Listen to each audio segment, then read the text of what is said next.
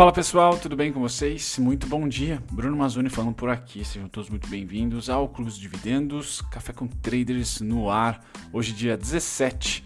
Vamos falar aqui sobre os principais fechamentos de ontem do nosso mercado, dar uma olhadinha no panorama dos mercados globais e cornetar aqui alguns ativos. Hoje vai ter a Embraer, EWZ também vou colocar e temos relatório aqui da Magalu versus Via Varejo tá certo? Agora no terceiro tri, pós-terceiro tri, relatório atualizado aí de valuation, tá? Vamos lá.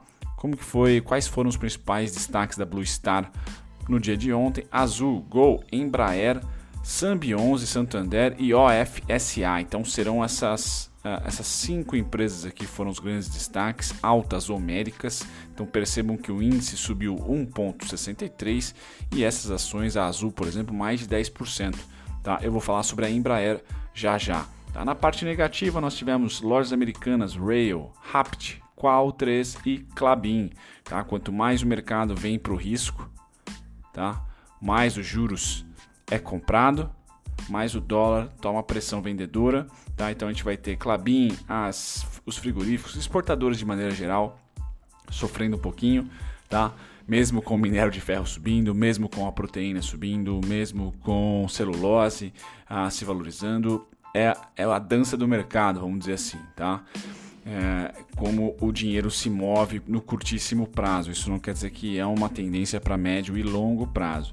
Interessante essas quedas aqui, tá? Principalmente Qualicorp, a Randon, Rail 3 são boa, boas pedidas aqui para eu colocar na minha, na minha agenda de, de radar. A Clabin tá no, bateu no meu alvo entre os 25 e 26, principalmente 26, né? 25 e 98, que era meu alvo, se eu não me engano, e desde então lateraliza, né? Eu espero uma queda um pouquinho mais forte para a Clabin, mas todas essas quatro, essas cinco empresas aqui interessantes, né? Interessantes no, no curtíssimo prazo, entram, começam a entrar no meu radar.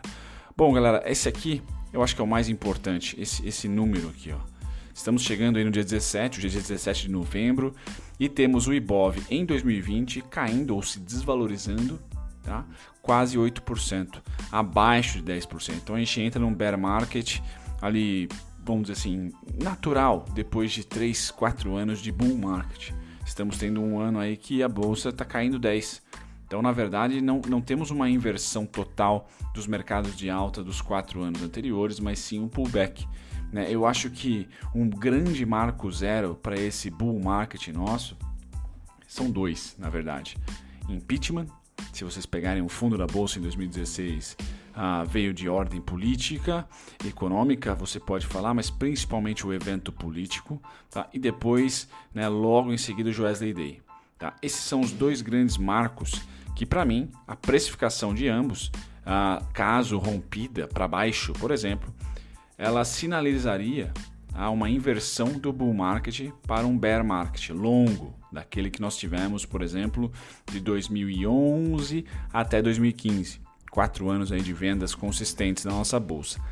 Já o momento atual nem chegou perto, nem o, o, o, o fundo do Coronga assim, foi capaz ah, de invadir o Joesley Day, o primeiro, o segundo dos eventos que eu falei tá? tão pouco o impeachment lá em 2016. Então, dentro do IBOV, daquele gráfico do IBOV, nós tivemos, deixa eu desenhar, desenhar aqui para vocês algo desse tipo aqui, né? Vínhamos descendo, aí tivemos um impeachment, fizemos um ombro, cabeça a ombro e começamos a subir. Aí teve o Joesley Day. Então, tanto o impeachment quanto o Joesley Day não foram tocados aqui, não foram rompidos durante, vamos colocar, a crise de março, que foi mais ou menos assim tá? Bem porcamente dito aqui, mas uma retração tá que hoje a cair 7%, 8% ao ano, nós estamos mais ou menos nessa faixa de preço aqui, ó. Tá? Mais ou menos nessa faixinha de preço aqui. Então a gente mantém um bull market saudável com uma realização tá, de 8%. Lógico, falta um mês e meio ainda, tá? Mas, mas é, já deixa o mercado menos ursônico, vamos dizer assim. Bom, vamos lá. Como que foi o fechamento do Tio Sam ontem? Muito parecido com o nosso. Tá? Então começam a se aproximar aí, tanto o mercado americano como o nosso. Tá? 1,60 de alta para o Dow Jones ontem, 1,16 para o S&P. Hoje, Alemanha negociando neutra 0,12, tá? E Reino Unido também 0,42 de baixa aqui. Nikkei e Hansen, então Hong Kong e Japão fecharam em alta aí. Hong Kong neutro 0,13 e Japão também, vou dizer, vai 0,42 de alta, tá? Ah, esses são os mercados à vista. Quando a gente passa para o setor energético, nós temos o petróleo, tá? Fazendo um movimento muito técnico, tá? Então o petróleo cai 1,53 hoje, mas quando eu trago para vocês o gráfico, quem está acompanhando o Café com Traders, tá, uh, vamos dizer assim, ditando a volatilidade dos 42,80 que eu falei para vocês, quando vencido, bom, seria suporte, tá? E se vencido, a próxima parada seria o 44,970, bateu exatamente lá e foi buscar o 42,80. Então, o mercado tá andando conforme a música, tá? Uma melhor oportunidade de compra, sem dúvida nenhuma, foi nos 36,727, todos os pontos colocados para vocês aqui. O que, que, eu espero agora? Que fique aqui por um bom tempo. Quiçá 2020. Tá? Não devemos ter grandes notícias do Tio Sam até dezembro, tá? Até janeiro, perdão. Caso os estoques comecem a acabar por lá, a gente tem um movimento muito, muito, muito simétrico aqui, ó. A, B, igual a CD. Pum. Se tiver escassez no estoque, vamos a 47,70. Se a gente perder essa mínima, a gente vai remodelando aqui essa demanda, tá certo? Então me parece bem, bem simétrico o petróleo, mas é interessante que já fazem aí ah, junho, junho Estamos em novembro, então bons meses, julho, agosto, setembro, outubro, cinco meses de estabilidade para o petróleo com um, né, só essa queda aqui um pouco mais forte, tá certo? Essas duas quedinhas aqui. Mas se a gente tirar o zoom, percebemos que o preço, na sua maioria, na sua grande parte do tempo, perdão, esteve entre 42 tá, e 44, 42 e 44. Tá? Isso traz um pouquinho de estabilidade para a commodity, que durante aí o ano sofreu bastante, queda forte, depois subida forte também. Nenhum dos dois é interessante para o mercado. O interessante é que tenha equilíbrio na commodity. Desequilíbrio e volatilidade só faz bem para trader, só faz bem para especulador, tá bom? E né, economia não é só especulação, ou melhor, é não deve ser especulação, né? deve ser sólida. Enfim, vamos lá, voltando agora aqui a gente passa para os metais. Ouro tá lateral, prata cai 0,33. Eu vou trazer o gráfico do ouro. Nossa, o Ozzy, Ozzy Osbourne aqui. Então também dançando conforme as linhas do mestre dos dividendos aqui. Tocou exatamente entre 319, 387 e 314, 349. Então fez esses dois toques aqui, segurou e está fazendo um tentando um pullback comprador, tá? ouro para esse final de ano, eu tenho essa volatilidade aqui, nada mais, nada menos, certo? Se rompermos o 314 349, vamos direto aqui para essa região, 288, 279, tá?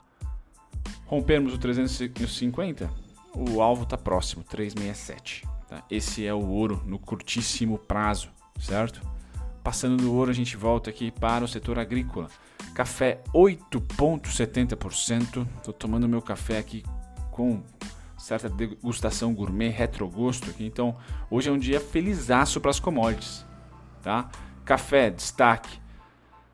Algodão, destaque. SLC, soja, destaque. Muito destaque. Tudo subindo mais de 1%. Trigo, é o único que não há destaque. Açúcar, recorde no ano, 15 centavos aqui, né? 15 cents. Então sobe 3,41% e o milharal quase 1%. Então hoje é um dia muito, muito legal para os grãos. Tá? Quando a gente passa dos grãos e vai para a proteína animal, deixa eu dar um zoom aqui, senão nem eu enxergo. Tá? Vamos lá, futuro de gado engorda, neutro. Futuros suínos, neutro também, 0,42 de alta. E a gente termina com futuro de gado em pé, 0,30 de alta, todos aqui negociando lá em cima, lateralizando, tá certo? Então é um, um, um setor que faça chuva, faça sol, e, faça sol em 2020, tá? Estão indo muito bem. Mesmo o mercado retomando o apetite por risco, as commodities não perdem valor, tá? O câmbio pode estar tá perdendo valor, mas o, o, as commodities não. Mercados futuros, como é que estão hoje? Neutros tá? Difusos até. Então S&P cai 0,32, Nasdaq sobe 0,32, Dow Jones cai 0,20, Nikkei cai 0,74, DAX cai 0,29. Portanto, a gente deve ter uma abertura sem graça nenhuma, tá? Em relação ao fechamento de ontem. Não deve ser uma abertura muito forte. Hoje a gente deve ter um mercado lateral, tá? Pôr um pouquinho no bolso das especulações de ontem, tá? Seria aí um, um bom viés para a abertura do nosso mercado hoje. Deixa eu fechar alguns gráficos aqui, tá? Juros, como é que eles estão? Continua a pressão compradora e crescente, tá? Então isso deve pressionar o dólar. Dólar, continua aqui a realização das compras do, da rolagem do contrato, então o dólar deve fazer aquela barriguinha que o índice futuro fez durante bom tempo desse ano, então deve vir para a parte negativa aqui o dólar. Tá? O gráfico do dólar está tentando ali sobreviver, tentando sobreviver no 5419. Muito importante esse ponto do 5419, tá? Tem altíssimo volume por lá, tá? Altíssimo volume por aqui, ó, exatamente aqui, ó. Então, se abrirmos hoje acima do 5419, o mesmo é suporte, abaixo o mesmo é resistência e a próxima parada tá aqui 51385, tá? Então, dólar com pressão uh, vendedora nesse momento. Tá? Compressão vendedora nesse momento. Por mais que ele tenha se recuperado, sim, mas é muito importante tá? para quem está comprado bullish que ele fique acima, abra acima, perdão, no 5419. Não só hoje, mas a semana tá? e o mês. É um ponto muito importante esse aqui. Tá? Muito importante mesmo. Certo? E o próximo ponto de resistência 5612,5, 5775. Fechado o dólar, a gente vem para. Ah, outra coisa importante, não sei se eu vou conseguir carregar aqui. Tá? Muito importante o IFR no dólar. Tá? Deixa eu pôr o cinquentinho aqui para vocês. Tá? Pode ser um belo setup aqui, ó. O toque no 50 de baixo para cima, resistência também. Tá? Então, dólar para mim, viés totalmente vendedor Tá? Só o timing da moeda que pode ser um pouco mais lento. Então ela pode ficar lateral aqui, pode beijar os 5, 6, 12 e desabar. Tá? O importante é que para mim a tendência é de queda, porque ficou sobrevendido, verdade. Deu compra, verdade. Só que o 50 é como um pullback a média no, no IFR para mim. Tá? Então tá quase ali, tá na região dos 33. Pode subir um pouquinho, tocou aqui para mim, o radar é total para mim em short, não em long passando para o índice futuro, vendas no índice futuro aumentando, então compras no mercado à vista, vendas no índice futuro. Tá? Então, muito cuidado, volatilidade à vista. Tá? A gente está vendo essa volatilidade, tem ação subindo 8, tem ação subindo 10, tá certo? E o índice subindo 1%, o índice subindo 2,5%. Então é isso, com compras em ações, vendas no índice, o que traz, aqui é o EWZ, não é o, não é o nosso mini índice, o que traz um certo como que os players estão se movimentando nos heads aí. No caso é WZ, créditos também para os nossos pontos. Passamos o 31 e 58, tocamos ele de cima para baixo aqui, conseguimos fazer suporte. Então a próxima parada é 3285, muito importante para manter o viés de alta, tá? É utilizar o 3158 como suporte. Abaixo dele, 29,68, abaixo 27 e 55. Tá? O EWZ bem mais técnico do que o mini índice, né? então por isso que eu trago ele aqui e mostra também pros, como que está a visão dos gringos em relação ao nosso mercado. Então uma grande lateralização aqui, certo? Uma grande lateralização, onde eu vejo 32 e 85 a última resistência, tá? Inclusive é gap aqui, ó. Tá? Passou o 32, vamos direto para o 37. Essa é a minha opinião, certo? Feito isso, passando do EWZ, comprador ainda, vamos para o relatório. Então, se vocês querem saber o valuation da Via Varejo e da uh, Magalu para o terceiro tri, ou seja, terceiro tri em diante, perdão, né, para, para o quarto tri, você que está em dúvida entre uma e outra, tem relatório aqui bastante recente, publicado dia 13, vai estar tá na descrição desse vídeo aqui, certo? Bacana, aqui o EWZ já passamos, vamos para a Embraer. Então você que me pediu a Embraer, tá aqui ó, análise gráfica para vocês.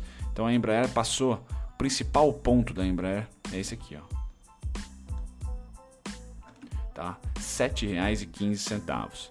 Então, o preço acima, não importa o quanto vá acima, os R$ 7,15, R$ 6,84 é suporte. Preço abaixo, resistência. Então, foi suporte, foi suporte, foi suporte. Rompeu, fez resistência, rompeu, suporte, suporte, suporte, rompeu, resistência, resistência, resistência, rompeu, suporte. Então já entenderam, acho que a bipolaridade é muito importante para o meu sistema operacional, vamos dizer assim. Se vier para baixo, bala, é suporte, essa região. Tá certo? Bastante suporte aqui, é o principal ponto para mim, não preciso nem deixar esse aqui, ó. Tá? Abaixo dessa região, um grande volume, grande volume nela, tá? De presente, ainda ganhamos um volumão, tá? Então, um grande volume aqui é suporte. Próxima parada para cima, 862, depois 10 e 13. Para baixo, IPO. Tá? Se vier abaixo do 715 agora, eu só vou olhar o IPO né? E vou estar tá observando esse movimento aqui, ó. Tá? Se vier abaixo. Para cima, mesma coisa, só troca. Tá bom? Então essa é Embraer para mim está num ponto muito mais próximo do 862 do que do 715 na minha opinião. Tá certo? Eu ficaria mais ah, esperançoso na próxima semana ou nessa semana dela tocar 862, tá bom? Passado isso, vamos para os destaques, galera, do dia. Então, Petrobras, ação mais negociada para variar. O IBR, Bradesco e Vale. Itaúsa também, chegando aos 11 ali. Será que vamos chegar ao topo de julho? Ah, nas maiores altas, a PAB com dividendo estupendo, né? Me, avisaram que só que ela não tem liquidez, então nem adianta eu olhar ela porque é só pontinho no gráfico. Azul, né? Risco, risco, Embraer, Santander, Login, tá? Ah, na parte de vendas aqui, pam, pam, param, pam, PTBL, tá? PTBL pode gerar, ah, gerou um short maravilhoso, ah, mas cuidado porque né, tem muito suporte, posso fazer um vídeo recente dela. Links também, outra que chama atenção. Certo, galera? Feito isso, o café fica por aqui. Um grande abraço, até o próximo. Tchau, tchau. Muito obrigado a você por ter ficado até o final. Nem sempre eu apareço durante os vídeos, então deixa eu aqui me apresentar. Meu nome é Bruno Mazzoni, sou analista CNPIT. Estou aqui no YouTube já há próximos de dois anos, tá? Sempre comentando sobre ativos específicos ou um grupo de ativos. Então convido você que ficou até o final a visitar a minha descrição. Tem lá todos os conteúdos meus gratuitos para você que aprender sobre análise técnica, aprender sobre valuation, análise fundamentalista, tá certo? E também outros conteúdos curiosos sobre o mercado financeiro. E se você quer assistir sobre um ativo em específico, uma ação específica, vá na aba playlists e digite tá, o ticker ou o nome da empresa, mas principalmente o ticker da ação e eu vou ter com certeza um vídeo para você lá, tá certo? Me apresento e fico por aqui. Até o próximo vídeo. Tchau, tchau.